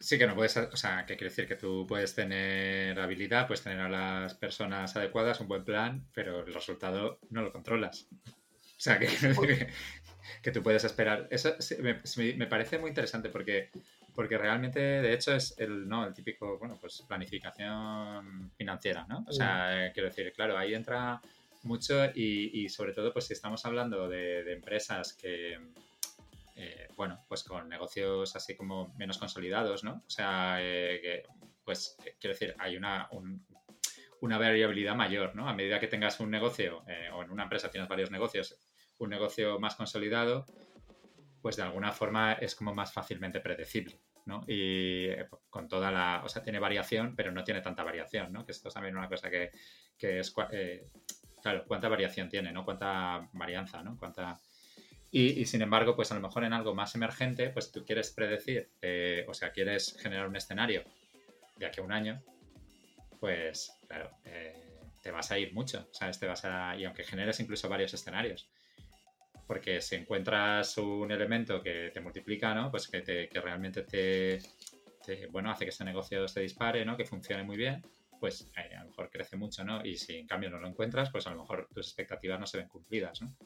En, eso, sobre todo. Y, aquí creo que también el factor de cuánto, de no es lo mismo eh, predecir qué va a pasar este mes, ¿no? O, trazar un plan de qué va a pasar este mes, de qué va a pasar aquí a un, a, un año, o también dependiendo de la madurez del negocio, ¿no? ¿Qué va a pasar de aquí a tres años? Claro que es... No, claro, es que hayas abierto un tema que es, que es muy interesante, que es, por ejemplo, el tema de la predicción, ¿no? En, los, en los libros estos en el de TechLog y en los, en los, en los, en los libros así en los que se intenta hacer un análisis de los, de los mm. pronosticadores, eh, encuentras una serie de, de, patrones que no sé si serán verdaderos, pero que luego yo, por ejemplo, en el libro de Mabusine encontré cierta, cierta clave a todo eso, ¿no? Cuando la principal elemento que incide es la habilidad, es fácil pronosticar. O sea, es fácil mm. pronosticar cómo va a rendir LeBron James en un partido. Pero cuando, el, evento eh, que tiene más incidencia o, que tiene más peso es la suerte, los pronosticadores hacen aguas. Cuando tú estás, por ejemplo, en una situación, a mí, yo esto, por ejemplo, aunque no tenga que ver con la empresa, pero lo vinculo, para mí el caso de Podemos es un caso maravilloso para ver cómo ha habido una mala gestión de, la de identificar que ha sido suerte y ha sido habilidad. ¿no? Pablo Iglesias ha hecho una lectura poco adecuada de darse cuenta que fue fruto eminentemente de la suerte y él lo, atribuyó a sus capacidades y a las capacidades del partido. Entonces tú cuando no sabes leer bien cuál ha sido la causa de tu aparente éxito y te lo atribuyes a ti y no te das cuenta que casi todo se debe a factores exógenos, random y casuales y probabilísticos y aleatorios, pues entonces tienes un problema a la hora de gestionar, porque no tienes la capacidad que tú te crees que tienes para movilizar masas, para controlar un partido, determinadas cosas, te expones pensando que tú eres capaz de mover la aguja, te presentas al Ayuntamiento de Madrid y resulta que, que, tienes incidencia mínima. ¿Por qué? Porque el fruto de todo tu éxito básicamente ha tenido mucho más que ver con elementos que podemos otorgar a la suerte que, que, podemos otorgar a la habilidad. ¿Qué pasa? Que es muy difícil pronosticar que un partido, cuando depende a cuestiones del azar, se te va a meter en el Parlamento con 50 o 60 escaños. Luego ya viene el tema de la habilidad y la suerte, la reversión a la media. Todos van desapareciendo. Desaparece UPyD, desaparece Ciudadanos, desaparece Podemos, sumar en breve y luego después ir a Vox. ¿no? Porque son elementos que no se atribuyen que su papel, el papel que están jugando en la sociedad y como empresa, porque los partidos políticos son empresa, se debe a un elemento coyuntural del mercado y que hay que atribuir al azar, no a tus méritos ni a tus habilidades, ¿no? Y cuando haces una mala lectura, pues tu toma de decisiones es errática. Porque si tú fueras consciente de que has llegado a tener esas situaciones de éxito básicamente a cuestiones propias del azar, tu gestión sería totalmente distinta. Tu exposición al riesgo sería totalmente distinta. Por ejemplo, ¿eh? no lo sé, es un caso hmm. así que es paradójico, ¿no? Yo para no, para soltar algo un poco más, más millennial y no tanto de partidos políticos, que entiendo que a muchos de nuestros oyentes le, habrá, habrá salido urticaria viendo a Manu destruir su partido favorito. Eh, pues eh, no, pero fijaos, lo mismo ha pasado con Twitch. Ahora resulta, ha habido un famoso caso de, hay una que se llama streamer, se llama Cristinini, que básicamente, bueno, pues ella explicaba un poco su punto de vista. Resulta que, claro, llega la pandemia 2020 y pues tenían en cada stream, pues eso, Ibai, Aaron Play, el Chocas y todos estos, pues tenían 100.000 personas en directo. Pues claro, era coyuntural. Es que a ver, 100.000 personas. Eso, eso, vamos, eso es una locura. Pero claro, de repente, 2023, eh, en lo que llevamos este año, ¿no? especialmente después de, verano, parece ser que han pasado a tener de 100.000 a tener 30.000, 20.000. Oye, muy guay, ¿eh? Pero desde luego no ni genera el mismo dinero ni el mismo tal, ¿no? Ella puntuaba diferentes causas. Una, por ejemplo, pues que, a ver, quizás eh, Twitch, oye, que está muy bien, pero sí que es verdad que un poco dicen que están, que están cansados, pues están haciendo stream algunos de lunes a viernes, entonces tú eres divertido un día, pero eh, cuando llevas así mil días, pues oye, pues no siempre vas a estar en tu pick, ¿no? También otro motivo que apuntaban era que, claro, el top 10 en 2022 de streamers con más viewers eran 10 españoles. Eh, pero ahora han, llegado, pues, han irrumpido, pues, streamers eh, latinoamericanos. Como somos hispanohablantes todos, ¿vale? Pues al final, evidentemente, es que Latinoamérica es un continente, que hay mucha gente. Entonces, evidentemente, eh, lo normal en un Ibai era que el 70% de sus viewers fueran latinoamericanos, el 30% en todo caso españoles. ¿Qué sucede?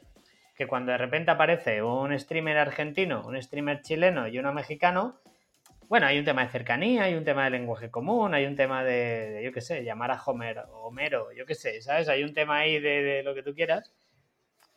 Entonces, fíjate, ¿no? Eh, muy probable, de hecho, lo que hablaban, de hecho, resulta que otro, otro streamer también decía que en Italia Twitch no ha tenido especial éxito, ¿no? Y que, que no, funcionó tan bien en Italia, según decía otro, ¿no? Entonces, un poco unido a eso que decías, ¿no? Eh, nos creemos muchas veces que, ¿no? Podemos va a ser eterno, Vox va a ser eterno, eh, y Twitch va a ser eterno, ¿no? Em, y leñe, ¿no? Es que a ver, que Twitch también, aunque está respaldado por Amazon, en España Twitch no, no genera beneficio neto positivo, eh, datos, no opiniones. Y eso, hay, eso hay, hay que entenderlo. Y pienso que tenemos una tendencia, un poco va ligado a la aleatoriedad, a creer que estas plataformas van a tener ese mismo recorrido que ha tenido Facebook, Twitter, que, que que llevan décadas ya, ¿no? O sea, bueno, no décadas, pero llevan una década y un poquito con nosotros y no, que también hay Clubhouse en la fiesta, que también hay cositas. Entonces, eh, tengo la, tengo la sospecha de que no estamos entendiendo muy bien de que hay cosas fugaces y que hay cosas que encajan en un momento concreto y que cuando ese momento concreto se mueve, se mueve un poco o una serie de variables, variables exógenas llegan, pues oye, pues esto se acabó, fue muy bonito mientras duró y YouTube ahí sigue, que un montón de gente decía que YouTube moría que Twitch eh, iba, a sobrevivir a YouTube y fíjate, se están girando, se están, se está girando, digamos, la, se está dando la, vuelta a la tortilla. Dale, mano, que ve ahí levantando la mano. No, que fíjate que hay, algo de efecto Lindy en estos tipos de, streamers y todo, que se, que se comparan con la televisión, ¿no? Y yo creo que la televisión les va, les va a mantener el pulso, ¿vale? O sea, porque al final la televisión está muerta, está muerta, está muerta, ¿no? Pero al final, pero ellos mismos su referente es la televisión, ¿no? Es que en el partido de España estuvieron tantos viendo a España y en mi canal había tantos. O sea, que si te sigues comparando con la tele todavía, pues es que es curioso, ¿no? Todavía que la cosa a ese nivel, ¿no? Pero sí que es verdad un punto que has, que has traído tú y, y que te da una pista de dónde está actuando la suerte y está disfrutando la suerte en, un entorno muy propicio para ella, que es cuando establecer relaciones causa-efecto se nos hace muy complicado. Si establecer causa-efecto se nos hace muy complicado, es que la suerte está teniendo una incidencia importante y por tanto la suerte es un elemento consustancial a la complejidad. ¿No? A mí, por ejemplo, una de las cosas en las que me hace agua el libro de Donella Meadows es que es mecanicista en la definición de los sistemas complejos. El azar apenas eh, interviene. La aleatoriedad, ¿no? O sea, los, entonces es un elemento que a mí me sorprende, por ejemplo, a nivel de que la complejidad no, eh, no tenga la aleatoriedad, el azar, tenga una mayor presencia. Bueno, yo, yo ahora no recuerdo si menciona Don Meadows eh, la palabra lag o algo así, ¿vale? Pero. Pero estoy.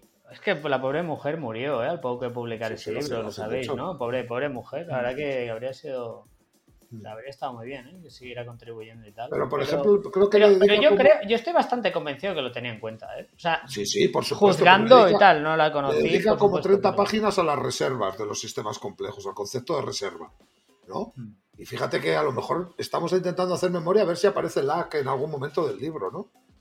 O sea, que es un elemento que realmente te. Claro, porque si lo que tratamos es de hacer una mínima aproximación a, la complejidad de la aproximación, claro, ¿cuántas vías muertas tenemos que atribuir a que realmente no responden a la dinámica de sistemas?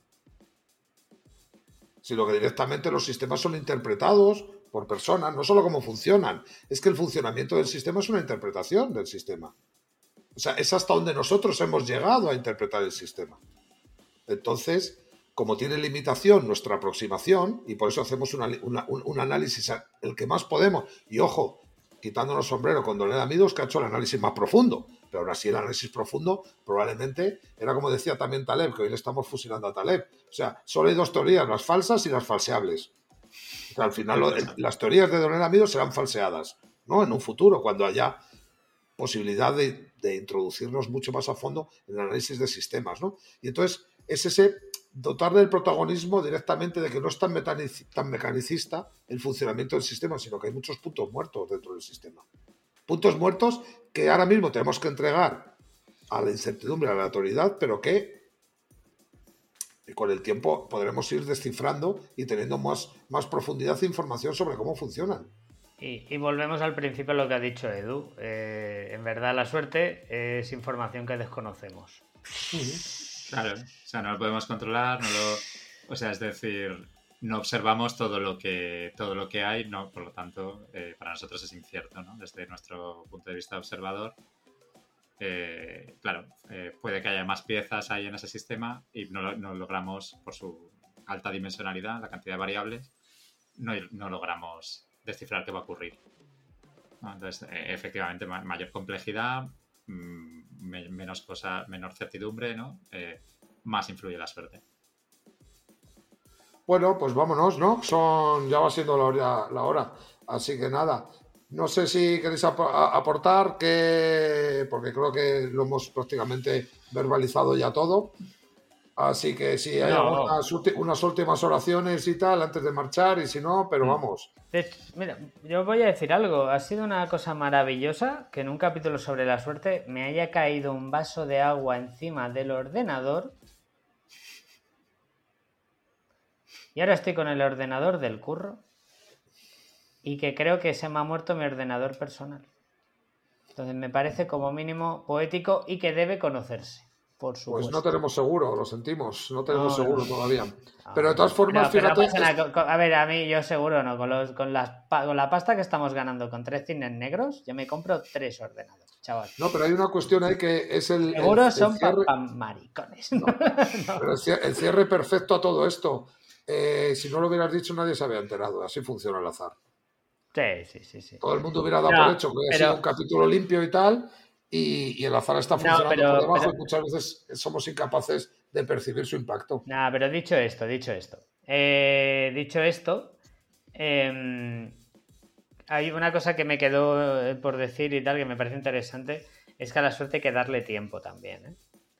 Eh, es decir, o sea, un poco unido, ¿no? Que estamos diciendo de las muestras largas y demás. Es que si tener buena suerte, eh, una consecuencia de la buena suerte es tener éxito, palabra clave que algún día quizá podríamos abordar. Al éxito hay que darle tiempo. A la buena suerte hay que darle tiempo. No esperes que por acumular habilidad simplemente llegarán las grandes oportunidades. Creo que las cosas hay que saber, hay que saber sembrar. Y las buenas cosechas eh, requieren su tiempo. Su buen jamón, eh, jamón, perdón, eh, requiere su tiempo. Entonces, a la suerte creo que hay que darle tiempo también. Y con eso digo todo. Pues yo, vamos, me un poco también parecido, ¿no? O sea, que, que al final la suerte te... eh, pues nada, tienes que intentar buscar la forma de exponerte lo máximo que puedas a la suerte positiva, ¿no? Y minimizar el impacto que te de, de esa suerte negativa, ¿no? Para, para pues, pues pensando, ¿no? En el caso este que hemos puesto de la empresa, ¿no? De, de sobrevivir el máximo tiempo posible, pues para poder tener, eh, bueno, pues es, eh, esos descubrimientos, esos cambios, esas innovaciones, ¿no? Que te, que te hagan tener mayor éxito, ¿no? Y luego me, a mí me ha gustado mucho cómo ha planteado Manu en general, o sea, me llevó ese aprendizaje, ¿no? De, de, de situaciones, ¿no? Donde dependen más de la habilidad, eh, situaciones que dependen más de la suerte, ¿no? Y cómo a veces, eh, y cómo, cómo se, se malatribuyen, ¿no? Ta- tanto, ¿no? Y que, y que llevan a esos errores, excesos de confianza y, situaciones que juegas pensando que, que juegas con tu habilidad y cuando realmente estás jugando más con tu suerte. Es un poco que me llevo de... Sí, yo tengo, yo, yo utilizo un sistema eh, muchas veces en las compañías que aplico el tema de los constraints, de los cuellos de botella, de la meta, pero a los momentos en los que se produce incidencia de la suerte en, en- en una proporción extraordinaria, ¿no? O sea, pues por ejemplo, ¿y, y por qué puede ser? Por dos motivos, ¿no? Porque sea común que se pueda producir un golpe de suerte adversa o que la probabilidad sea muy pequeña pero que te tumbe. Por ejemplo, tú vas a lanzar un producto al mercado, un videojuego, por ejemplo, y la probabilidad de que se produzca un suceso que te tumbe en la tienda es muy baja, pero si te tumba, se ha acabado. No tienes canal de comercialización. Eso te expone a dos movidas. Una te la tienes que envainar. Tus, tus clientes no son tuyos, son los clientes que te da Apple o que, o que- te da Google y, el- y la industria funciona así y no te queda otra, pero por lo menos sí que te ayuda a entender que tu trabajo no acaba habiendo hecho un producto y terminándolo, ¿no? Sino que la parte de salida es la crítica, porque es la que no te permite recuperar la inversión de ninguna manera. Y eso muchas veces te, te- te cuesta comunicarlo, Mm. porque los equipos dan por hecho que su trabajo eh, llega en un momento y una vez que esté hecho parece que todo va a ir funcionando. Y es cuando más exposición tienes a la suerte, que es la que nos dice Taleb de esta y tal. Bueno, pues es que la suerte, si es, si es positiva, bienvenida sea. Tú has hecho tu curro, pues mira, un poquito más de desempeño vas a tener, más rápido, más fuerte, más rápido, más económico, algo tal. Pero lo que tienes que hacer es generar los mecanismos donde se produce. Y en la producción, en cualquier área de las compañías, pues la incidencia de la suerte no es igual de grande. O sea, tú, por ejemplo, tienes que estás bonificando, por ejemplo, a, comerciales, ¿sabes? Y no está te cuenta cuánto de su trabajo es propio de la suerte y cuánto de su trabajo a nivel de incentivos es propio de su trabajo. O sea, cuánto de los resultados de este año es del ciclo económico, hablando como cuando hablamos del caso del otro, ¿no? Por ejemplo, ¿no? Es un decir, ¿no? Entonces, en esos momentos identificas ciertos cuellos de botella, por decirlo de alguna manera, apli- aplicando el tema de, de Goldratt, ¿no? De lo de la ESA, que además me lo traía de ahí, ¿no? Hay cuellos de botella en producción, pues también hay cuellos de botella donde la habilidad se estrecha y la suerte marca el ritmo de la producción, ¿no?